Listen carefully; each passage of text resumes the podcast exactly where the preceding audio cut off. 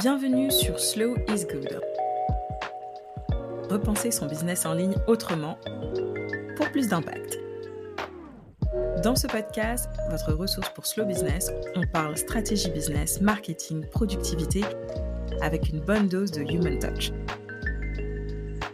Je suis Géraldine JP, slowpreneur, entrepreneur de l'extrême, ex-fondatrice de start-up. Je vous partage des méthodes, des pratiques pour entreprendre autrement, dans la joie et la lenteur. Bonne écoute. Hello, hello, bienvenue pour un nouvel épisode de Slow is Good Entrepreneur. J'espère que tu vas bien. Avant de passer à cet épisode, je veux prendre ces quelques secondes pour te rappeler que la fin des replays, l'accès aux replays du sommet des slowpreneurs 2023, édition en français, se termine ce vendredi, donc le 30 juin. Si tu veux avoir accès à des leaders dans euh, plusieurs domaines sur les thématiques du leadership, la conscience de soi, le slow business design, c'est le moment de prendre euh, ces replays qui seront en fait en accès slow puisqu'ils sont euh, proposés jusqu'au jusqu'à la fin du jusqu'en décembre. Voilà. Donc c'est le, petit message que je voulais te glisser avant de poursuivre. Aujourd'hui, c'est un peu un, épisode où on va parler de stratégie. J'ai eu quelques clientes avec lesquelles on a partagé quelques conversations des plus intéressantes. Alors, je te pose les cas de figure ce sont des slowpreneurs pour la plupart, ce sont des femmes aussi pour le contexte. Et euh, grosso modo, pour certaines, elles ont déjà des entreprises structurées euh, et qui sont en, développement. Et pour les autres, euh, on a des pivots avec des nouvelles offres. En matière de stratégie, les questions qui reviennent globalement, et je voulais t'en faire part parce que c'est peut-être des questions que toi aussi tu te poses Petit 1, comment est-ce qu'on gère euh, sa croissance et son pivot pendant la récession? Alors, d'après mes expériences, euh, multiples expériences, c'est toujours justement au creux de la vague économique qu'il faut se réinventer. C'est un sport qui est un peu difficile, qu'on peut faire euh, à son rythme aussi. On n'est pas obligé de tout bazarder ce qui a été fait, tout n'est pas à jeter. Mais il est clair qu'il faut se poser les bonnes questions. Ça, c'est la première étape.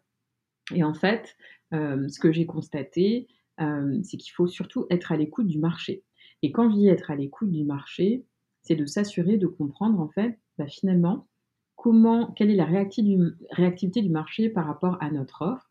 Si justement le marché est un peu euh, fatigué ou un peu lent, peut-être que ça nécessite de se réinventer. Ou alors de poser les questions à son marché pour savoir si oui ou non cette offre elle est à refaire. Si ça prend plus de temps en fait en matière d'acquisition. Est-ce qu'on peut communiquer différemment Donc l'idée ici, c'est vraiment d'apporter euh, une dimension, euh, une dimension avec plus de care, de care et de cœur. Pourquoi? Parce que en fait, vos clients, ils sont potentiellement euh, dans ce stress, ce stress financier, ce stress économique, ce stress moral aussi de se dire, bah, en fait, on n'en voit pas le bout de cette situation où il y a une inflation, euh, qui est démentiel et euh, qui les impacte. Donc, c'est probablement une question de rassurer sa clientèle sur comment le produit, l'offre ou le service peut euh, les, les supporter, les soutenir et les conforter à l'idée que ce soit un bon investissement. Donc ça, c'est la première chose. Les autres questions, en fait, que je reçois souvent de la part de mes clientes, euh, c'est euh, comment est-ce que je peux structurer mon offre? Alors, ma réponse à ça, en cours, parce que sinon je pense que ça pourrait donner lieu à plusieurs sujets de podcast.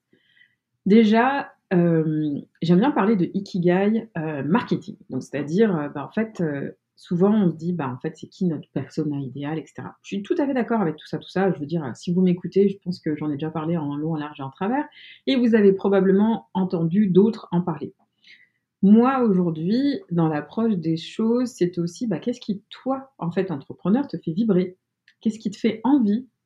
Euh, Avant même d'aller le vendre, qu'est-ce qui te donne le goût de faire plus, euh, de créer ce, quelque chose qui te, qui, te, qui te fait envie?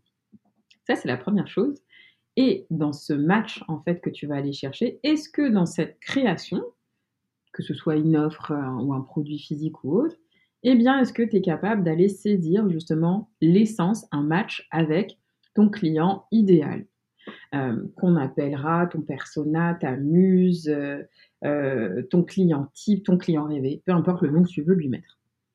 L'idée ici, en fait, c'est pas nécessairement d'aller que dans le sens client, mais c'est aussi d'aller dans un sens introspectif où euh, est-ce que toi, sur ce produit, cette offre, tu serais le client idéal, en fait? Et quels seraient tes critères? C'est des questions qu'il faut se poser. Du moins, en tout cas, moi, je me les suis posées par rapport à mon offre de service pour euh, pour l'améliorer et même par rapport à l'offre de produits pour jbs.com, euh, une boutique en ligne avec laquelle je suis partenaire. Alors, maintenant, une fois que tu t'es posé les bonnes questions sur justement ton Ikigai marketing, tu peux choisir d'avoir une approche slow marketing, mais c'est pas obligé là. Euh, moi, je le préconise parce que de toute façon, la réalité, c'est que quand on met en place des stratégies market pour faire découvrir son produit, son service, eh bien, ça va toujours bien plus lentement que ce qu'on pense il y a toujours des choses qui fonctionnent, qui fonctionnent moins bien. On pensait avoir euh, euh, des partenaires sur de diffusion, des influenceurs sur du e-commerce, et au final, ça se fait pas pour x, y, z raison. Donc il y a toujours quelque chose. Donc il faut aussi, je dirais, d'un point de vue purement planification, pour le coup, avoir une planification qui est flexible. C'est-à-dire que euh, moi, je calcule toujours un 20 à 30% de tout ce qui est dans ma planification qui n'aura pas lieu ou qui sera modifié, simplement parce que la réalité est que on peut planifier le plus exactement possible, mais euh, à la fin de la journée, euh, qu'on vende des chaussettes, des services ou des oignons, eh bien, on les vend toujours à un être humain, hein, pour l'instant. Et donc, l'être humain, eh bien, c'est un être changeant. Euh, donc, ce qui veut dire que ça nécessite de devoir s'adapter. Et je pense que c'est le mot-clé qu'il faut entendre en période de crise, c'est que en fait, euh, tu peux avoir la plus belle des stratégies du monde, mais sans cette connexion de care et de cœur, eh ben en fait, tu iras nulle part. Parce qu'il faut que tu sois capable de répondre euh, aux attentes, en fait, de tes clients idéaux et souvent, même si euh, tu te mets en place la stratégie qui va te permettre de décoller du feu de Dieu, eh bien, tu es obligé de prendre quelques pas de recul parce que des fois, ça ne répond plus exactement aux attentes de ton audience. Et il faut être prêt à ça. Il faut être transparent aussi face, à soi et se dire, OK, je vois qu'il y a un changement. Euh, parfois, il faut persévérer mais parfois c'est aussi euh, nécessaire d'être capable de prendre une décision, euh, j'irais, intuitive et aussi euh, accompagnée d'analyse de, de, données, dans la mesure où tu fais aussi avec ce que tu sens, je veux dire le ressenti et les émotions, c'est un essentiel en business, mais aussi, base aussi ta décision, c'est un peu difficile de juger en fait de où mettre la jauge, mais regarde tes datas et ensuite regarde d'un point de vue intuitif qu'est-ce que tu ressens par rapport à ta décision.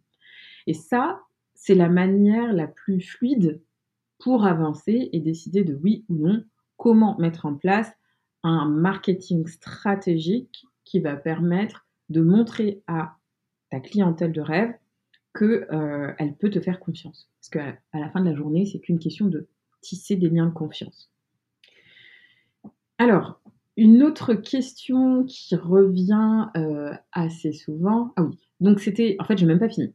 Donc, sur la question en fait de la stratégie, de comment euh, mettre euh, son offre, oui, on a défini le, persona, mais en fait, ce que je voulais rajouter, c'est qu'il faut impérativement faire dans la simplicité. Moi, par le passé, j'ai été la reine des bonus, bonus de bonus de bonus de bonus de bonus. Euh, c'est pas ça qui amenait en fait finalement plus de clientèle qu'autre chose. Et en plus, c'était, oui, ça amenait de la clientèle supplémentaire, c'est pas vrai, mais ça amenait une clientèle qui s'attendait juste à des bonus. Il y a toujours des bonus. Donc c'est à toi de voir en fait quelle philosophie tu veux avoir par rapport à ta clientèle. Et moi, ce que j'en retiens, c'est qu'en fait, le bonus, il lead un mindset aussi auprès de ta clientèle de manque. C'est-à-dire que je n'achète que si on me donne plus. Je n'achète pas à la juste valeur. Mais après, c'est moi. Hein. Euh, c'est mon, mes petites analyses en fait par rapport à mon activité depuis ces quelques dernières années. Et je me suis rendu compte que les bonus, c'est bien, mais ça fait pas tout. Alors, une autre question en fait qui revient assez fréquemment, en particulier des solopreneurs, c'est bon bah alors surtout celles qui sont dans le service, bah en fait la question qui revient c'est j'aimerais être sur les réseaux sociaux. Je trouve que bah, Instagram, TikTok, bon bah c'est cool, ça fait danser, mais ça m'apporte pas. et encore, j'en parlerai un petit peu plus loin dans cet épisode. Faut voir comment c'est fait aussi. Mais il y a beaucoup de questionnements par rapport à LinkedIn. Et la question par rapport à LinkedIn, elle est souvent autour de, en termes de stratégie, bah ouais, mais là, euh, je m'expose, mais ouais, mais là, comment je fais? Je pense que c'est important de retenir que LinkedIn, et j'en parlais encore aujourd'hui à travers une masterclass euh, pour laquelle j'ai été invitée euh, au sein du Women in AI, c'est qu'en fait, le, média n'est plus ce qu'il était. C'est-à-dire que par rapport à ses débuts, quand moi j'ai commencé à l'utiliser en 2008-9, je crois, en fait, on avait tous peur de s'afficher, littéralement, on avait peur de communiquer, on avait peur de l'utiliser, on avait peur en fait de finalement des opportunités qui pouvaient découler de ce média. Ce que j'en vois aujourd'hui, c'est que potentiellement, ce que les gens cherchent sur ce média-là, c'est de l'authenticité. C'est-à-dire que on a fini de boring days of euh, je te vends ci, moi tu me vends ça, mais plus on veut avoir des vraies connexions d'âme à travers un média qui est complètement professionnel. Et donc finalement, on en revient souvent à ce que je dis, c'est que finalement, derrière ces belles plateformes, eh bien, on communique quand même avec des humains. Alors, que j'aurais tendance à dire à mes clientes, et je vous le partage aussi du coup, c'est soyez vous-même en fait sur LinkedIn. Je veux dire, vous allez raisonner avec les personnes qui répondent et qui, qui résonnent avec ce que vous partagez. Vous inventez un personnage sur LinkedIn, de toute façon, ça va vous rattraper ultérieurement. Donc, en termes de diffuser votre information, connecter, aller chercher vos prospects, je pense que l'aspect conversationnel, storytelling peut vraiment être un, une stratégie gagnante pour vous, pour vous aider vraiment à entrer euh, sur un réseau, percer sur un réseau pour vous positionner en tant qu'expert, mais en même temps pour aller nourrir la communauté. Et je pense que des fois, on a tendance à oublier que, oui, c'est sûr, il y a beaucoup de bots sur tous ces, toutes ces plateformes qu'on utilise, que ce soit les TikTok de ce monde, les YouTube de ce monde ou euh, les Instagram et LinkedIn de ce monde. Mais il y a quand même des êtres humains qui lisent vos contenus. Donc quand vous écrivez, oui, c'est sûr qu'il faut penser au référencement euh, de ces plateformes-là pour, pour aller chercher des, euh, des prospects idéaux, mais il faut aussi penser que ce sont des êtres humains qui vont lire vos contenus. Donc c'est hyper important de vous assurer que vous allez être capable de nourrir l'intellect de, euh, de ces personnes-là. Alors, je pense que le dernier point, j'ai même pas compté le nombre de points, désolé, mais euh, le nombre de points, euh, le dernier point en fait qu'on me pose souvent dans mes sessions en fait de Power Sessions que j'offre, c'est disponible sur géraldinedupé.com si vous voulez avoir plus d'infos sur le sujet. c'est mais en fait, je commence par quoi? Je commence par quoi pour bâtir une stratégie gagnante après avoir euh, mis en place mon offre, déterminé mon client idéal, je commence par quoi? Parce qu'il y a tellement de choses à faire. Bon. Moi, souvent, ce que j'ai tendance à partager avec la communauté, et en particulier avec mes clients et clientes, avant même de commencer à marketer ton produit, reviens à tes fondamentaux. Et tes fondamentaux, ils sont pas bien compliqués. Appelle ton client de cœur et demande-lui à lui parler. C'est aussi simple que ça. commence par lui parler, commence par tester en fait ton offre avec lui, que ce soit du e-commerce, un service en consultation, que ce soit euh, de la technologie, euh, toutes des expertises, euh, en tout cas des expériences que j'ai pu faire à travers tous les formats de business, d'entreprise que j'ai pu avoir, on a besoin de parler aux gens. C'est pas vrai que tu vas pouvoir juste utiliser ton chat GPT euh, pour lui demander si tu vas pouvoir vendre à Tartampion. Ce qu'il va te dire, c'est quelle est la meilleure méthode pour le faire. Mais comment est-ce que comment tu peux lui parler euh, directement, connecter avec lui? Je suis pas sûre que le chat GPT puisse à ce stade-ci avoir suffisamment de data pour être capable de le faire. Donc, cela dit, je n'exclus pas le fait que dans un futur ultérieur, ce soit possible.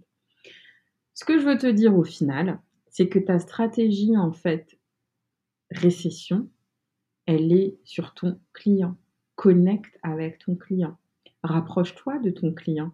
Parle à ton client et vraiment pose-lui des questions.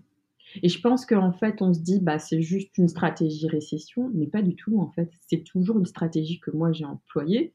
Quand je voyais, par exemple, qu'il y avait moins de ventes, j'allais directement parler à mes clientes pour savoir qu'est-ce qui se passe, qu'est-ce que je peux faire de mieux, qu'est-ce que je peux faire de plus, ou aussi, il faut y penser, qu'est-ce que je peux faire de moins. J'ai eu des clientes qui se sentaient dépassées, voire débordées par certains de mes programmes. Donc, en fait, encore une fois, ce que ça montre, c'est que une stratégie, ça demande de l'agilité, ça demande de la transparence, ça demande de la résilience aussi, euh, ça demande aussi de l'entre-gens, mais vraiment d'être capable de communiquer le plus proche du cœur des gens. Euh, et quand je dis des gens, c'est pas juste ton client, c'est tout le monde qui est dans la boucle. Tes partenaires, euh, tes fournisseurs, même des fois tes mentors. Parce que justement, ça veut dire qu'on est, on est à l'aube d'un shift, on est à l'aube d'un changement. Alors, ce que je te recommande, c'est vraiment de prendre le temps euh, d'analyser en fait. Utilise tes datas d'un côté, utilise ton ressenti de l'autre. Et euh, à ce moment-là, je t'invite justement à procéder étape par étape pour optimiser euh, ta stratégie pour ne pas qu'elle reste statique si tu n'as pas pensé justement à la recalibrer parce que justement, on est en phase de récession. Et puis, si tu as besoin d'être accompagné de Power Session, elles sont ouvertes. Euh, je t'invite à, je t'invite à en prendre connaissance et potentiellement aussi à me rejoindre du 10 euh, au 14 pour un workshop qui sera sur justement comment créer sa stratégie, surtout quand on est un slowpreneur et un solopreneur. Alors c'est tout pour aujourd'hui. J'espère que cet épisode il t'aura plu. je t'invite vraiment du fond du cœur, si ça t'a plu, s'il te plaît, partage cet épisode avec ta communauté. Euh, si euh, tu as découvert des pépites, eh bien, n'hésite pas à commenter. Laisse-moi des petites étoiles, ce serait très apprécié. Et euh, s'il te plaît, j'ai un petit service. Est-ce que tu pourrais me partager la question que tu aimerais que je pose à un invité? Voilà. Écoute, sur ce, je te souhaite une très belle journée. À très bientôt. Merci d'avoir écouté ce dernier épisode de Slow is Good. Pour nous soutenir et partager votre amour, n'hésitez pas à le partager avec votre communauté, à nous suivre sur Instagram at Slow is Good et bien entendu, laissez-nous vos commentaires, vos retours, vos petites étoiles qui nous sont très utiles et très encourageantes sur iTunes et Spotify. Au prochain épisode!